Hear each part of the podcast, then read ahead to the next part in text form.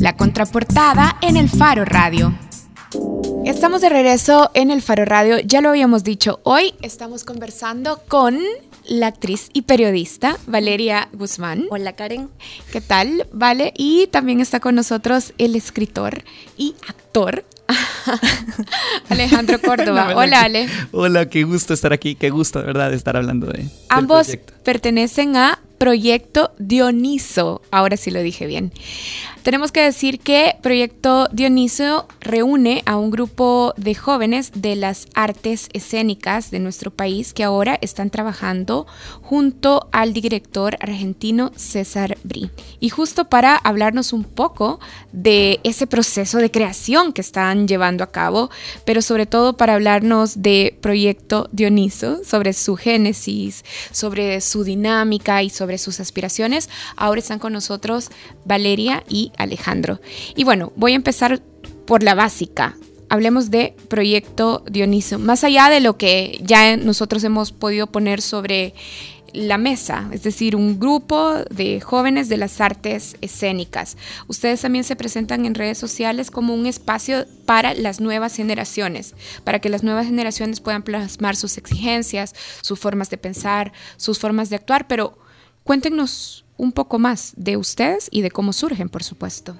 Creo que el proyecto de Dioniso nace de la necesidad de hacer teatro entre amigos, entre las personas que em, formamos la generación más joven del teatro en este país las, las, personas que forman el elenco, las 10 personas que están en escena, eh, provienen de los principales semilleros de artistas escénicos en El Salvador, los teatros universitarios, los laboratorios, eh, etcétera, ¿no? Entonces, eh, está un poco pensado desde ahí, de, digamos, pescar las mentes brillantes y talentosas, em, cuerpos también brillantes y talentosos, para juntarlos en una sola experiencia, que es em, este laboratorio de creación con el director argentino César Brí. ¿Quiénes son esos 10 actores y actrices de esos semilleros. Puedo nombrar así. Están tres actrices del grupo de teatro La Cebra, que son Larisa Maltés, Emi Stephanie y, y Lilibeth Rivas.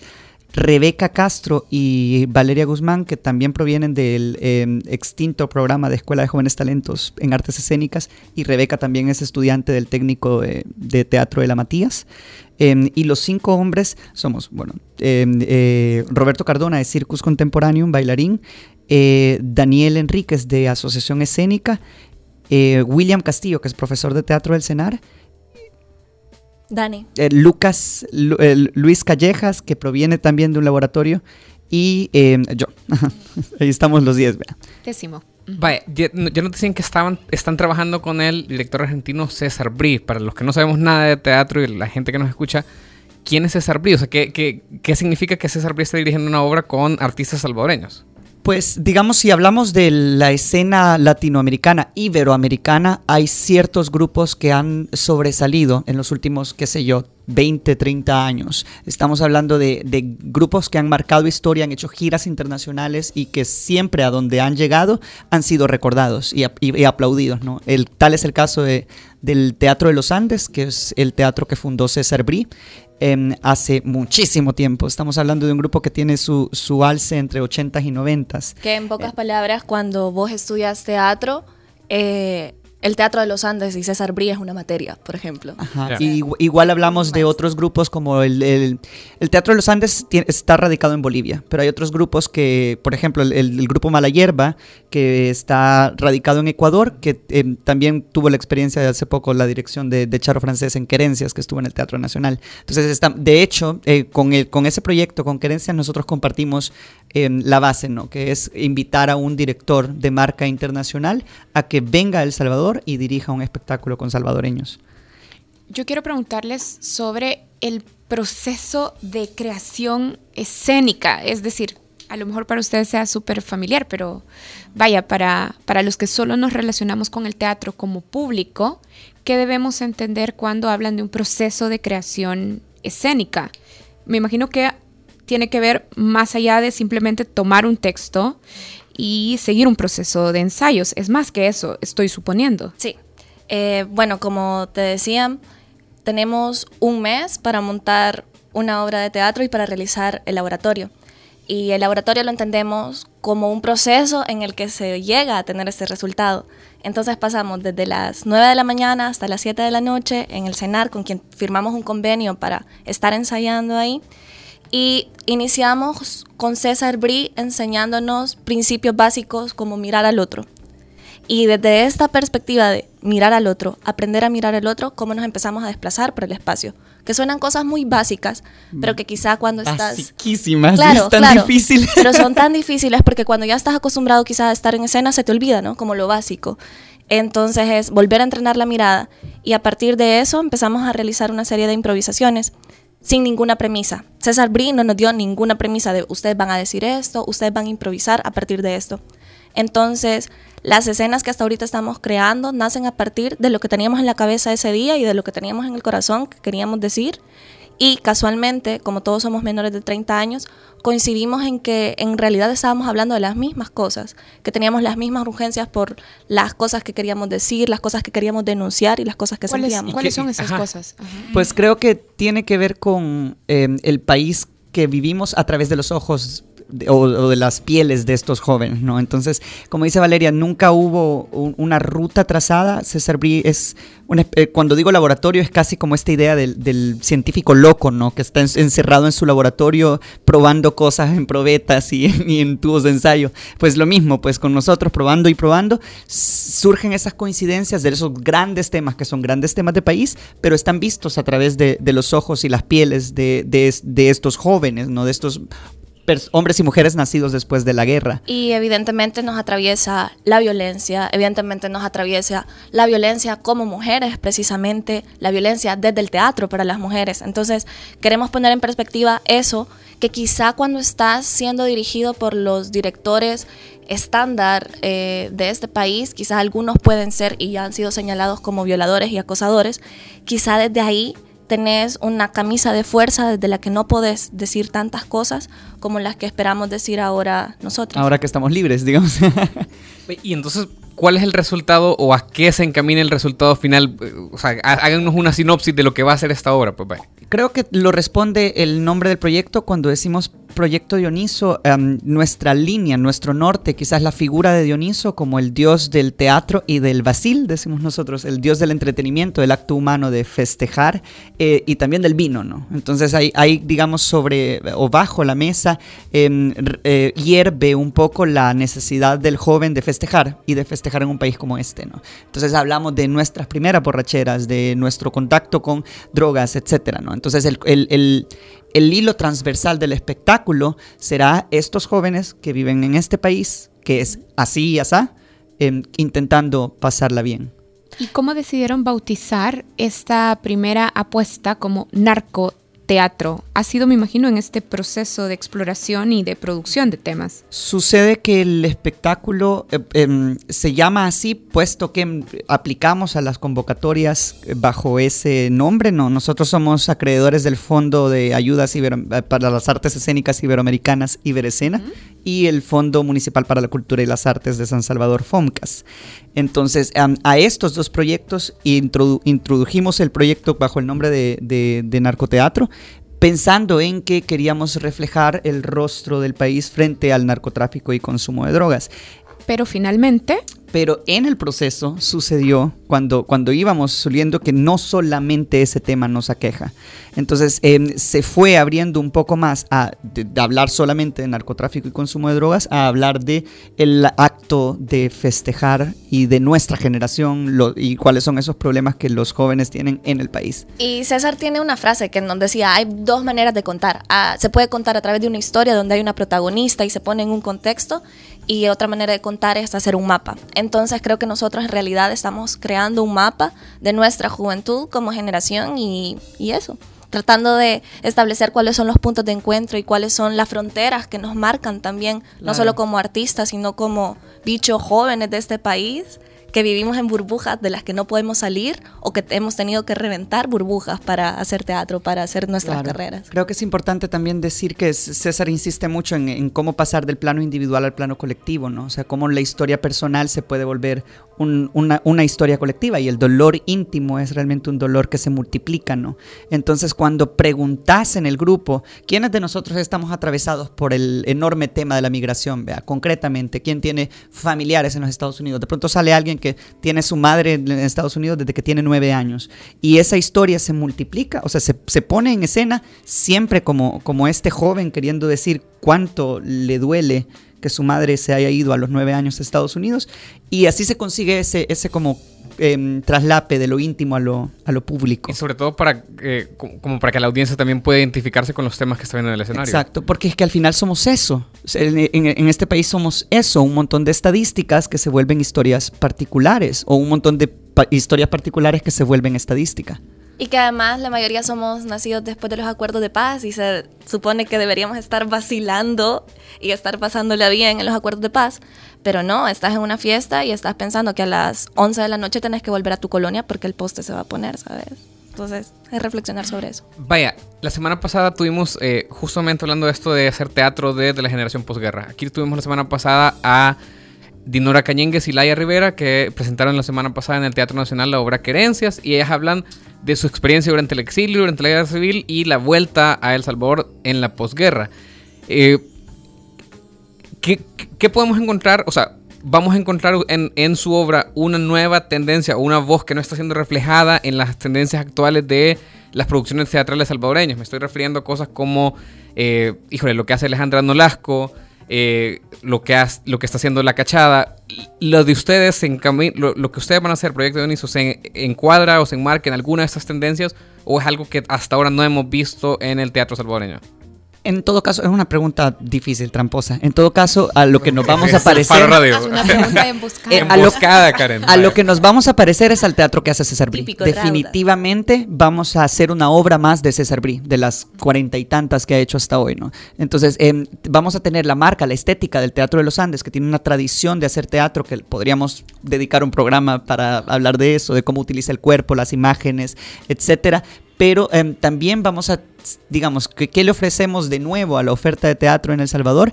Es la voz de una generación joven, que es sumamente valiosa, porque somos personas que venimos haciendo teatro para, en serio, pero que en muchas ocasiones no se nos ha tomado en serio como tales. Entonces, Pero esa, esa, esa, presentación de voz joven no, no pretende ser una voz universal, sino una voz particular desde su experiencia de jóvenes.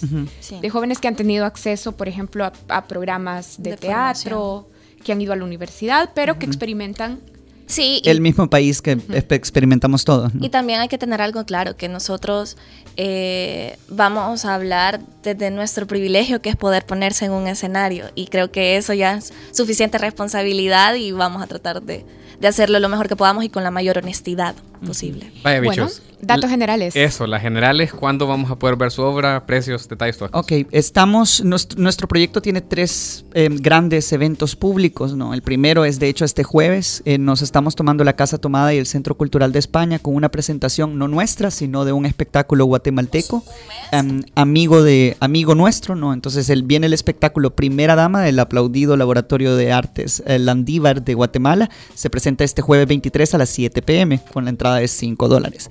Y em, luego tenemos un taller breve. Solo no, me, no me quedó claro. A ver, esto no es interpretado por ustedes. No. Ah, ya, ok. Nosotros como, invitamos. Como proyecto, nosotros, como proyecto nosotros invitamos a la generación de artistas más jóvenes de Guatemala y un espectáculo que, que está hecho por quienes son nuestro, nuestro espejo, ¿no? En Guatemala. Jueves por la noche Jueves en la por la noche en la Pasado mañana, vaya. Ajá. primera dama. Luego tenemos, ah, vamos a abrir nuestro proceso de montaje, vamos a tener un taller cerrado para 15 artistas escénicos, cuyo cupo está cerrado ya, para, para abrir nuestro proceso de montaje y que César Brí pueda compartir su cocina interna, ¿no? De, su, sus herramientas de trabajo. Finalmente estrenamos, eh, tenemos una temporada de cinco funciones en el Teatro Luis Poma, como parte del acto 2 del, del Teatro Luis Poma. Estamos del 6 al 9 Em, y las entradas ya se pueden comprar de septiembre, ajá, del 6 al 9 de septiembre. Las entradas ya se pueden comprar en teatroluispoma.com. La entrada general va a valer 7 dólares y estudiantes 5. Bien. Ok. Bueno, muchísimas gracias a los dos, a Valeria Guzmán y Alejandro Córdoba, representantes y miembros de esta generación de talentos nuevos, voy a decir, de las artes escénicas del Salvador. Gracias a los dos, Valeria y Alejandro, representantes de Proyecto Dioniso. Gracias a ustedes. Gracias a ustedes. Y al equipo de Proyecto Dioniso. Otto y Guille, gracias.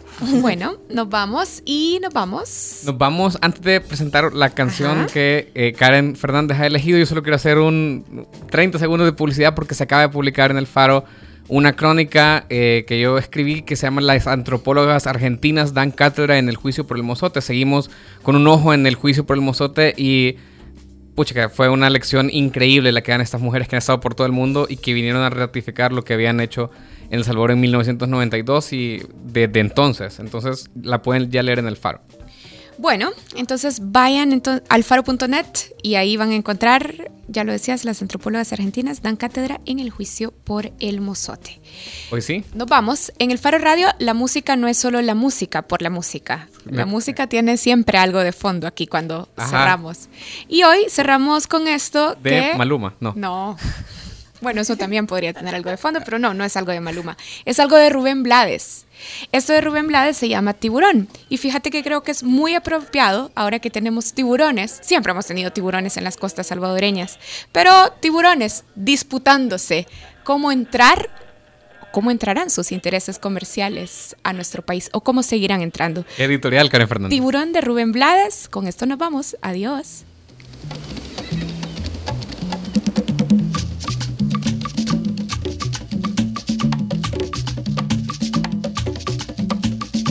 Ruge la mar embravecida, rompe la ola desde el horizonte, brilla el verde azul del gran Caribe, con la majestad que el sol inspira. El peje guerrero va pasando, recorriendo el reino que domina, pobre del que caiga prisionero. Hoy no habrá perdón para su vida. Es el tiburón que va buscando. Es el tiburón que nunca duerme. Es el tiburón que va acechando. Es el tiburón de mala suerte.